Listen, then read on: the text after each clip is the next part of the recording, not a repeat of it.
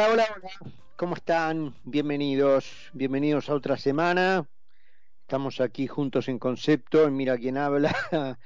Cuatro minutos después de las ocho y estamos con eh, 12 grados de temperatura en, bueno, en Buenos Aires. Mm, como siempre, cuando saltamos de una semana a la otra, un pequeño eh, recuerdo, un pequeño ayuda a memoria de lo que pasó entre una semana y la otra, eh, en un día particular ¿no? de la Argentina. Ahora vamos a ese pequeño resumen, a ese pequeño recuerdo, recordatorio de lo, de lo que pasó entre la última vez que, que estuvimos juntos y hoy. Pero sí en un día particular porque mm, dado el salto en la cotización del dólar blue, que incluso este obviamente en los dos o tres últimos días impactó por la diferencia que se produjo entre su último, su última subida por escalones. Vieron que el dólar blue sube por escalones, sube así de, digamos, de un tirón, se estanca, está allí un mes, un mes y medio, sube de otro tirón, se está, y así. Eh, entonces, la diferencia que había entre el último escalón de estabilidad y estos últimos días, uh, dólar blue.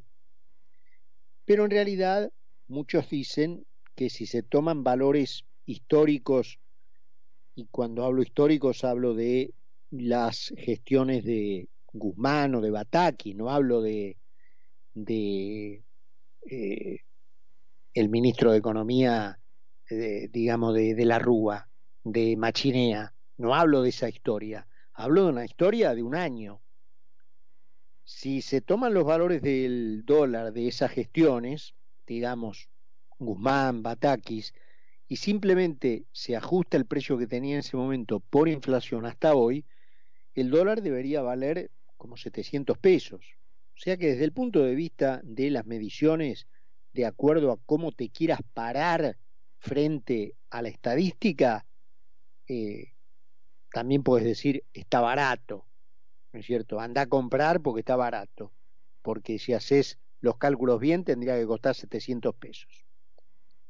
Pero bueno, el hecho de, eh, eh, digamos, de, que estuviera en 4.95 y de repente pasara a 525, boom, llamó la atención. Entonces, ¿qué se les ocurrió a este conjunto de genios que llevan directa o indirectamente 80 años gobernando a la Argentina y como la manga de burros que son, no han aprendido nada? Y una de las cosas que evidentemente no aprendieron es que no puede controlarse el valor, en realidad no puede controlarse nada, ¿no es cierto? Pero menos aún el valor del dólar con la policía. Eh, un método, yo, dir, yo diría, gangsteril, dictatorial, eh, y fundamentalmente antiguo, ¿no? Arcaico, viejo por el hecho quizá no de tener tantos años, sino de las veces que se ha comprobado que no sirve. Entonces, como buen burro, ahí estás mandando a la policía a controlar el dólar, encima con la esperanza de tener éxito. Yo, vos fijate el grado de burrés, ¿no? Eh, el otro día estaba, me llegaba un audio de un candidato que ni, ni sé quién es, ni pero obviamente de un rejunte comunista que eh, a 40 años del muro de Berlín, o 35 años, todavía no se enteraron que se cayó, el muro de Berlín no existe más, aquella fantasía, aquella, aquel ilusionismo. Entonces sale el tipo, ¿no? En el spot y dice, voy a dar la solución para la inflación congelando los precios por un año, dice el tipo. Y si esa es la solución, hermano, ¿por qué no lo congela para siempre? Y ya está, listo. Eh, o sea, es tan burdo el tema, tan burdo, que yo no alcanzo a entender cómo no se dan cuenta. El tipo este, ¿no es cierto?, que dice, voy a congelar los precios. Ah, ¿y por qué, por qué un año? Si la solución para controlar la inflación es congelar los precios, ¿por qué un año? ¿Por qué no dos? ¿Por qué no cinco? ¿Por qué no para siempre? ¿No es cierto? Y en esa materia hemos tenido en esta última semana el reinado, ¿no? Porque ustedes saben que si hay un terreno en el que nadie puede discutirle justamente su reinado, su supremacía a la señora Cristina Fernández de Kirchner, es en el terreno de la ignorancia, ¿no? Porque ahí nadie, nadie la supera no hay nadie que le haga sombra. Lo ha demostrado en una serie de terrenos muy diversos, ¿no? Materia idiomática, de el derecho, de la diplomacia, eh, con la historia, en fin. Pero si hay un campo en donde realmente eh, resplandece eh, con más brillo que en ningún otro es en el terreno económico. Ahí sí que despliega sus andeses con una enjundia que ni siquiera tienen los que verdaderamente, no, no hablo de los genios, que no tienen ni siquiera los que verdaderamente saben del tema, ¿no?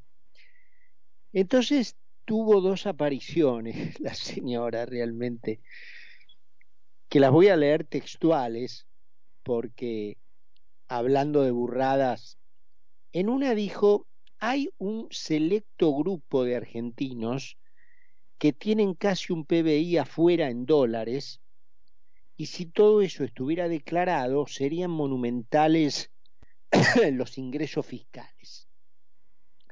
La verdad que cuando te tiran un centro así, para el destrozo, digamos, ¿no es cierto? Para tirarte en palomita, clavarla en un ángulo y hacer el gol de tu vida, la verdad que a veces te perdés el gol porque no sabés por dónde empezar. Es decir, es, tan lo increíble del centro que te tiraron, tan formidable ha sido el más que un centro, un pase a la cabeza, que por ahí, de tanto no poder creerlo, te perdés el gol.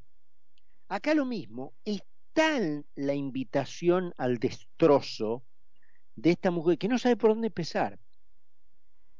Pero bueno, en primer lugar, la decisión completa, decisión mental que tiene esta señora entre el problema que describe y la causa que, que lo provoca, confirma una ignorancia adicional que padece. Fernández no tiene la más pálida idea de cómo funciona la naturaleza humana frente a lo que se llaman premios y castigos. Es decir, a ver, la gente tiende a quedarse donde la premian y a huir de donde la castigan. Eso hasta un burro podría entenderlo.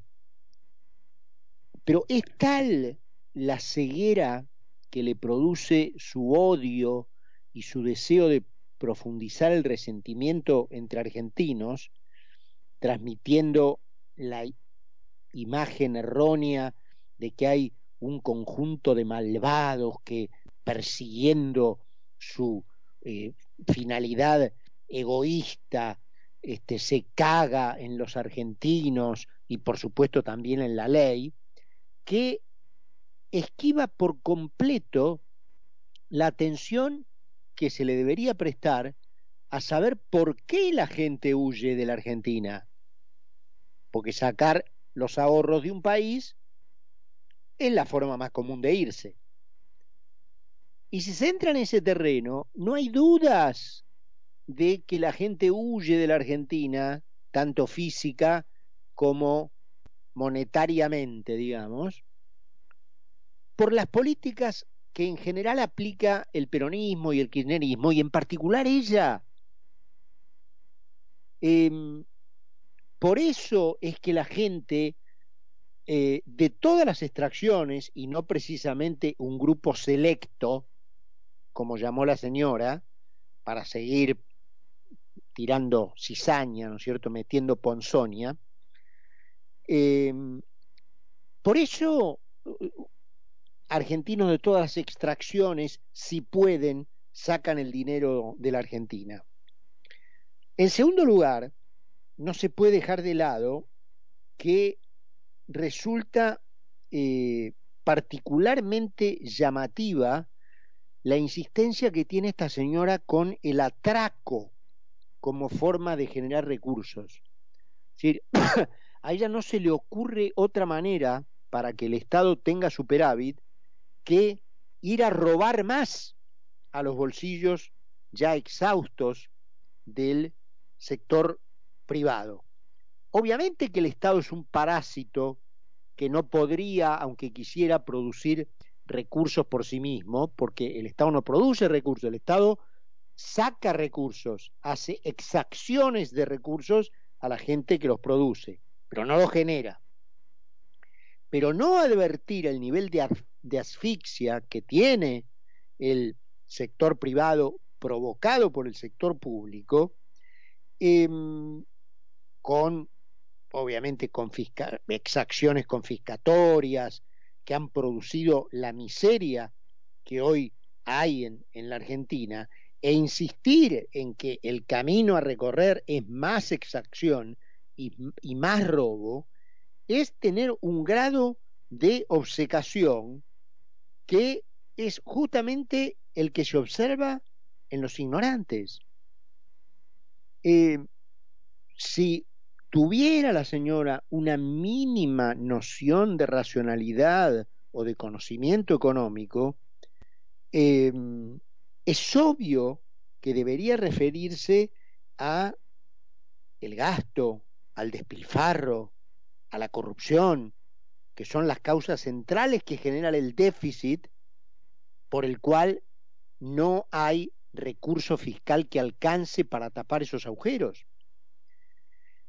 En tercer lugar, y ya esto en un terreno personal, eh, que la señora Fernández se atreva a hablar de gente que tiene sumas millonarias en dólares, la verdad que resulta un poco repugnante. La señora acaba de ser condenada en uno solo, uno solo de los casos investigados hasta ahora, por haberle robado a los argentinos más de mil millones de dólares. Tiene propiedades por las por los cuales obviamente no tributó un solo centavo al fisco. Tiene propiedades millonarias en el sur que tampoco nadie sabe cómo se construyeron, ni qué patrimonio lícito las avala.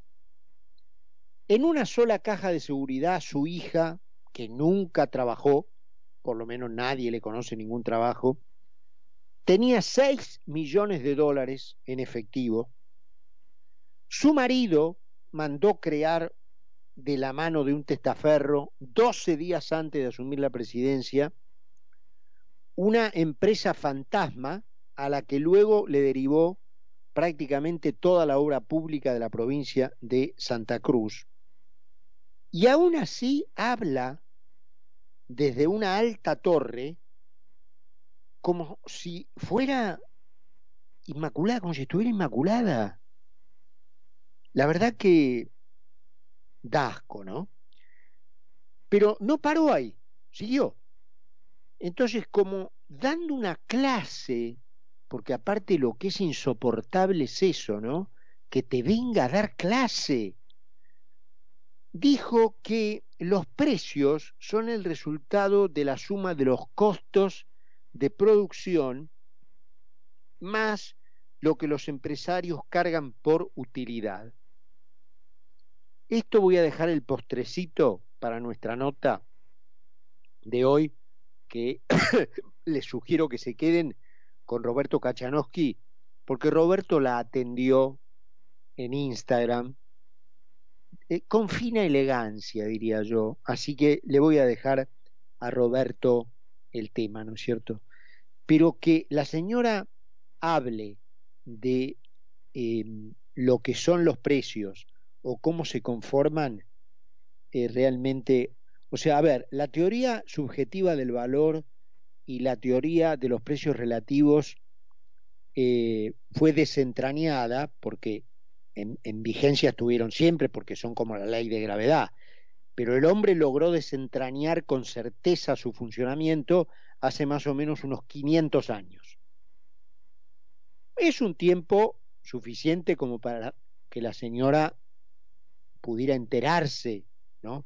Ahora, si tiene tanta aversión por los libros eh, y no está dispuesta a leer nada, primero, obviamente, que no se suba a un banquito a darme lecciones este, con el, el traje de un sabio cuando es una perfecta burra. Segundo, que mire, por ejemplo, el mercado del fútbol.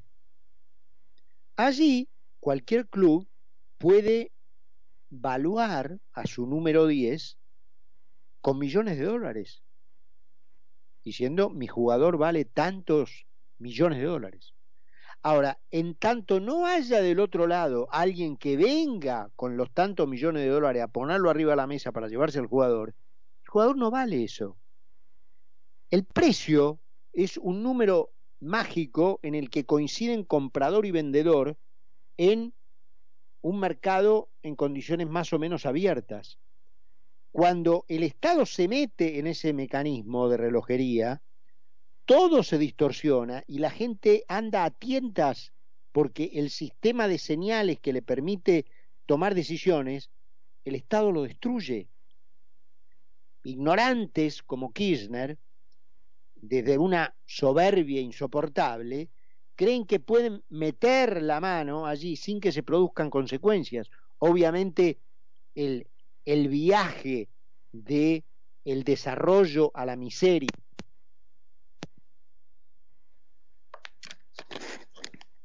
Perdón, tuve un problema con mi conexión. Decía, el, lamentablemente el viaje del desarrollo a la miseria que tuvo la Argentina, prueban lo contrario, ¿no es cierto? Eh, entonces, eh, la verdad, eh, hemos tenido este, esta semana, entre el jueves pasado, que estuvimos juntos por última vez, y hoy, así como, un abanico de burradas eh, impresionantes. Y la otra, antes de, de, ir a la presentación del programa, eh, fue bastante vergonzante, ocurrió fuera de la Argentina, pero nos toca de cerca, porque, claro, cuando países que hasta no hace mucho tiempo vos, que está mal eso, obviamente está mal, pero que vos mirabas como Argentina, así por encima del hombro, que hoy eh, tengan expresiones como las que tienen, y esto, este ya es un tema conocido, no digo viejo, pero ya muy hablado, como por ejemplo Uruguay, como por ejemplo Chile, eh, y ahora se suma Paraguay, ¿no es cierto?